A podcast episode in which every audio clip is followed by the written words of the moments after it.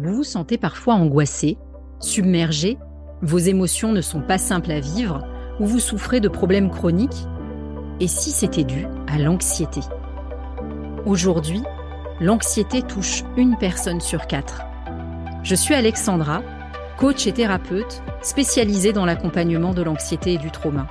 J'ai créé ce podcast parce que j'ai la conviction que comprendre ce qui se passe est la première étape indispensable à la guérison et aussi pour vous montrer que l'anxiété n'est ni une fatalité, ni un trait de caractère, et qu'il est possible d'en sortir avec les outils adaptés. Nous nous retrouvons deux fois par mois pour comprendre comment fonctionne l'anxiété et écouter des invités qui témoignent de leur pratique, leur parcours et des outils qui fonctionnent. Si vous vous sentez anxieux ou anxieuse, ou que vous souffrez de stress chronique, que vous vous débattez avec différents symptômes et que vous vous dites qu'il y a sans doute une nouvelle voie à explorer, vous êtes au bon endroit. Pourquoi est-ce que nous tombons malades à la rentrée des classes? Pourquoi avons-nous une extinction de voix systématiquement au moment des fêtes de fin d'année? Ou pourquoi, quand on est anxieux, on se trouve bien souvent plus sujet aux petits bobos de l'hiver? Si vous êtes anxieuse ou anxieux, ou si vous souffrez de stress chronique, vous avez sans doute remarqué que vous êtes plus sujet à un certain nombre de problématiques de santé, petites ou grandes. On peut se poser la question de savoir si ça a vraiment un lien avec l'anxiété ou si ça concerne tout simplement une question de constitution physiologique. Bienvenue dans ce nouvel épisode de Flow on Air. Nous allons voir aujourd'hui quel est le lien entre anxiété et immunité. Parce que on peut se demander si tout ce fonctionnement, tout ce qui contribue à notre anxiété et qui nous fatigue beaucoup, ne fatigue pas un peu aussi notre système immunitaire. Dans les épisodes précédents, je vous ai parlé du nerf vague, l'une de ces composantes essentielles du système nerveux qui permet de faire comme une courroie de transmission entre notre corps, nos organes et notre cerveau. L'une des fonctions essentielles du nerf vague est de réguler l'état inflammatoire de l'organisme. Qu'est-ce que c'est que ça, l'état inflammatoire de l'organisme? Eh bien, il faut savoir que l'inflammation, c'est une réaction naturelle et essentielle à notre survie. On a souvent dans la tête que l'inflammation, c'est quelque chose qu'il faut combattre, mais en réalité, un peu d'inflammation, c'est absolument nécessaire pour pouvoir résister à tous les petits microbes, virus, euh, bactéries que nous croisons au quotidien et qui ne sont pas forcément bons pour nous. L'inflammation, elle s'enclenche en réponse à une agression de l'organisme, une agression qui peut être interne ou externe. Elle permet au corps de se débarrasser des éléments pathogènes, donc les virus, les bactéries, euh, etc., et réparer les organes, les tissus qui ont été touchés. Ce mécanisme est absolument essentiel dans le fonctionnement du système immunitaire. Donc on a absolument besoin d'avoir un peu d'inflammation dans notre corps. L'inflammation, quand elle est temporaire, elle est protectrice. C'est ce mécanisme naturel et nécessaire. On parle d'inflammation aiguë. Ça peut être pas du tout agréable à vivre au quotidien. Et on trouve ici toutes les affections qui finissent par it, les tendinites, les rhinopharyngites, les bronchites. Le problème, c'est quand ça devient trop fréquent ou quand ça devient chronique. Dans ce cas-là, la situation finit par devenir anormale et il est même possible que cette inflammation chronique soit de faible intensité, complètement silencieuse, invisible, et qu'on ne s'en rende pas réellement compte au quotidien. À long terme, elle vient créer une oxydation trop importante de l'organisme et ça va abîmer les tissus, ça va accélérer le vieillissement cellulaire. Et c'est comme ça que l'on voit apparaître des maladies inflammatoires chroniques notamment. En agissant sur le système immunitaire, le nerf vague permet normalement d'empêcher un emballement inflammatoire, c'est-à-dire qu'il va permettre que l'inflammation reste à un niveau qui soit nécessaire et suffisant, qui puisse augmenter en cas de présence d'un agent pathogène, mais qu'elle ne se déclenche pas de manière chronique. L'immunité, c'est la capacité de notre organisme à se défendre contre des substances étrangères, donc des agents infectieux, les virus, les bactéries, les microbes. Cette immunité, elle fonctionne notamment avec nos globules blancs, qui sont euh, comme une petite armée qui se balade dans nos veines, prête à combattre euh, les virus et autres agents nuisibles quand ils arrivent. Chaque fois qu'il y a un corps étranger, un élément étranger qui euh, rentre en contact avec nous, s'il n'est pas conforme avec notre physiologie, tout notre système immunitaire va réagir pour pouvoir le combattre. Et c'est la même chose avec une égratignure qu'on pourrait se faire sur le dessus de la main, avec euh, une poussière qui va rentrer dans notre œil ou avec euh, une bactérie qui va nous donner une maladie intestinale. Lorsque les agents pathogènes entrent dans l'organisme, le système immunitaire se déclenche et nos globules blancs interviennent. Si on a un bon état de forme, une bonne vitalité, ils vont euh, être suffisamment forts pour nous défendre correctement. Si en revanche nous sommes fatigués, notre physiologie est épuisée, alors ça va être beaucoup plus compliqué pour notre système immunitaire d'aller combattre ces agents pathogènes. Alors, quel est le rapport avec l'anxiété ou avec le stress chronique? Pour la plupart d'entre nous, le quotidien est quelque chose d'éprouvant et qui n'est pas respectueux de notre physiologie. Nombreux sont celles et ceux qui doivent respecter des horaires de travail, par exemple, qui ne correspondent pas forcément avec leur heure naturelle de lever ou leur heure naturelle de coucher. Et bien sûr, les choses s'aggravent quand on travaille en horaire décalé, par exemple, quand on travaille de nuit ou quand on change régulièrement d'horaire de travail. Et puis la journée commence, il faut euh, attraper son métro, faire un certain nombre euh, de minutes euh, ou d'heures dans les bouchons, déposer les enfants à l'école, on est confronté à un certain nombre de, de bruits, de gens, d'odeurs, de températures, etc., qui ne sont pas forcément agréables pour nous.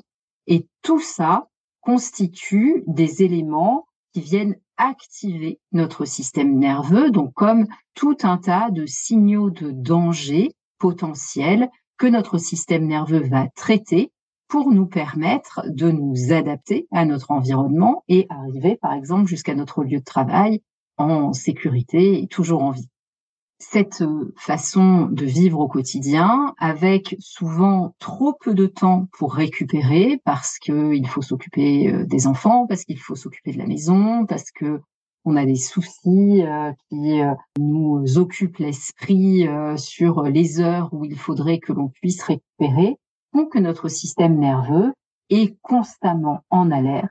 Et comme il est constamment en alerte, que fait-il notre système nerveux? Je vous le disais dans les précédents épisodes du podcast, dans la mesure où il a été fabriqué, où il est prévu pour nous garder en vie, il va automatiquement induire par préférence le maintien de notre survie plutôt que toute autre fonction du corps qui est secondaire par rapport à la question de notre survie. Que se passe-t-il? Quand on est stressé, quand on souffre d'anxiété, notre système nerveux induit une réponse hormonale et c'est la sécrétion de cortisol qui est une hormone qui est euh, sécrétée par les glandes surrénales. Cortisol, adrénaline et noradrénaline, c'est ce qu'on appelle les hormones du stress dans le langage courant, sont les hormones qui nous permettent de nous mettre en action pour pouvoir faire face à un danger ou fuir le plus vite possible par rapport à ce danger. Le cortisol est euh, très utile. Hein. Toutes nos hormones sont très utiles par principe. Il participe à ce processus de protection et il euh, permet que notre système nerveux enclenche le mode sympathique, c'est-à-dire le mode combat-fuite, le fight or flight dans la théorie polyvagale. avec l'adrénaline, il joue un rôle important pour nous permettre d'être plus performants dans certaines situations, parce que cela va permettre d'augmenter le rythme cardiaque, la tension artérielle, et ça augmente aussi le sucre dans le sang. Le cortisol, en fait, permet la libération du glucose pour donner de l'énergie, pour donner plus de vigilance. Bien sûr, quand on entend ça, on se rend compte à quel point notre corps est une espèce de, mécanique absolument magnifique de précision et de coordination entre les différents organes, les différentes hormones qui permettent euh, tout ce fonctionnement. Le cortisol, donc, c'est quelque chose qui nous booste en quelque chose, qui va nous sauver la vie euh, quand euh, on est vraiment en danger. Le problème, c'est que notre corps ne fait pas la différence entre une situation stressante, je suis dans les transports en commun tous les matins pour aller au travail euh, et euh, j'apprécie pas particulièrement de travailler en open space, par exemple, et une situation de danger réel, euh, je suis agressé par quelqu'un ou par une bête sauvage. Dans les deux cas, c'est exactement la même chose qui se déclenche. Quand on se retrouve en situation d'hypercortisolémie, c'est-à-dire d'hypersécrétion de cortisol, on va se retrouver avec un impact sur notre immunité. Le cortisol, encore une fois, en soi, n'est pas mauvais pour la santé, il est nécessaire. C'est notamment lui qui nous permet de nous lever le matin, hein, parce qu'on a un pic de cortisol naturel qui se situe en général entre 7 heures et 9 heures du matin. C'est ce qui nous permet bah, tout simplement de sortir du lit pour pouvoir nous mettre en route pour le matin. Quand on est en situation de taux de cortisol élevé, cela va finir par agir de manière néfaste sur notre état de santé et sur notre état de forme. Pourquoi? Parce que l'énergie du corps est redirigée vers certains organes, certaines fonctions cognitives, au détriment de la fonction digestive ou immunitaire, c'est ce que je vous ai dit tout à l'heure. Sur le long terme, nos cellules immunitaires finissent par être plus vulnérables parce qu'elles fonctionnent moins bien. En clair, un taux élevé de cortisol réduit la production de globules blancs, nos petits euh, soldats qui se baladent dans notre organisme pour lutter contre les agents pathogènes. Et on dit qu'il est immunosuppresseur. En fait, il va diminuer l'immunité. Il limite l'action du système immunitaire. C'est la raison pour laquelle on tombe souvent malade après une longue période stressante c'est la raison pour laquelle, on se retrouve, par exemple, à aller passer quelques jours en famille, ça ne se passe pas bien, on rentre et euh, on tombe malade, on a euh, une maladie intestinale ou un gros rhume pendant quelques jours. C'est pas de la somatisation au sens où ça n'est pas dans notre tête, c'est bien dans notre corps que ça arrive et ça arrive parce que notre système immunitaire a été fragilisé et souvent depuis des années par le fonctionnement de notre système nerveux qui est stressé, qui est suractivé. Qu'est-ce qu'on trouve comme pathologies plus ou moins graves qui peuvent apparaître? Beaucoup de fatigue et d'épuisement. Une fatigue où il suffit pas juste de dormir pour pouvoir récupérer. Quand on est dans un état de fatigue profonde, on a besoin de beaucoup de temps pour pouvoir récupérer. On peut se retrouver avec du diabète, parce que comme je vous le disais, le cortisol a un effet hyperglycémiant, donc il libère le glucose pour qu'il y ait plus de glucose disponible dans le sang. Et euh, donc ça, à force, euh, ça vient épuiser le mécanisme de l'insuline. Ça peut venir créer euh, ce brouillard émotionnel que l'on connaît si bien quand on souffre d'anxiété ça crée beaucoup de problèmes au niveau respiratoire, des rhumes, des bronchites, des rhinites, toutes ces affections de la sphère ORL, le fait de ne plus avoir de voix, d'être aphone, des otites. On va trouver euh, tout un tas de troubles digestifs, dont notamment le syndrome de l'intestin irritable, des problèmes au niveau de l'estomac, de l'acidité de l'estomac. Donc c'est vraiment extrêmement variés et on pourrait rajouter aussi toutes les, dermatoses, les dermatites, euh, l'acné inflammatoire, le syndrome prémenstruel qui est euh, également euh, très impactés par l'anxiété, le stress chronique et euh, le niveau inflammatoire du corps. Alors comment est-ce qu'on fait par rapport à ça? Eh bien, si euh, vous écoutez ce podcast, c'est sans doute parce que euh, vous êtes anxieux, anxieuse ou que vous souffrez de stress chronique ou que vous savez que vous avez vécu des traumas dans votre vie ou peut-être que vous êtes en train de vous remettre doucement d'un burn-out. La première chose que vous devez garder à l'esprit, c'est que vous devez prendre soin de vous. Alors, ça a l'air un peu facile à dire, un peu vaste, prendre soin de soi. Vous devez vous comporter avec douceur et vous mettre à l'écoute de vous. C'est absolument nécessaire pour pouvoir faire baisser la réponse de stress. Alors, qu'est-ce qu'on peut faire pour ça? Certains se tourneront vers la relaxation et la méditation. Si vous faites partie des anxieux ambitieux, ceux qui ne s'arrêtent jamais, évidemment, relaxation et méditation, ce ne sont pas des solutions qui vont vous tenter parce que c'est trop statique. Et vous avez raison parce que ça viendrait irriter encore plus votre système nerveux.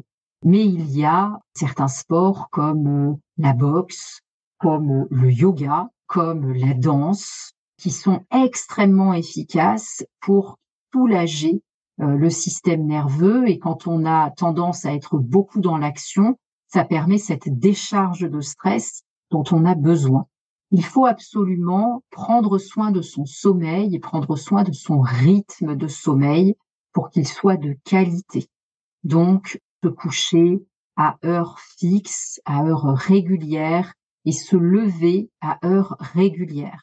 Si vous vous sentez très fatigué, que vous avez des rhumes à répétition, il vaut mieux vous coucher une demi-heure plus tôt chaque soir de la semaine et éviter de faire de longues grasses matinées le week-end qui peuvent être trop longues pour votre système nerveux et augmenter votre réponse de figement si vous avez tendance à être dans le freeze.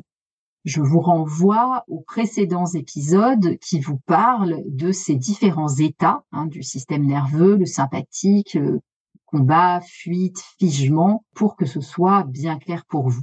Diminuer tous les excitants. Le café, l'alcool, ce sont euh, des euh, substances qui viennent augmenter, favoriser la sécrétion de cortisol. Donc, si vous euh, sentez que votre système immunitaire patine, il est temps de lever le pied sur le café et l'alcool notamment.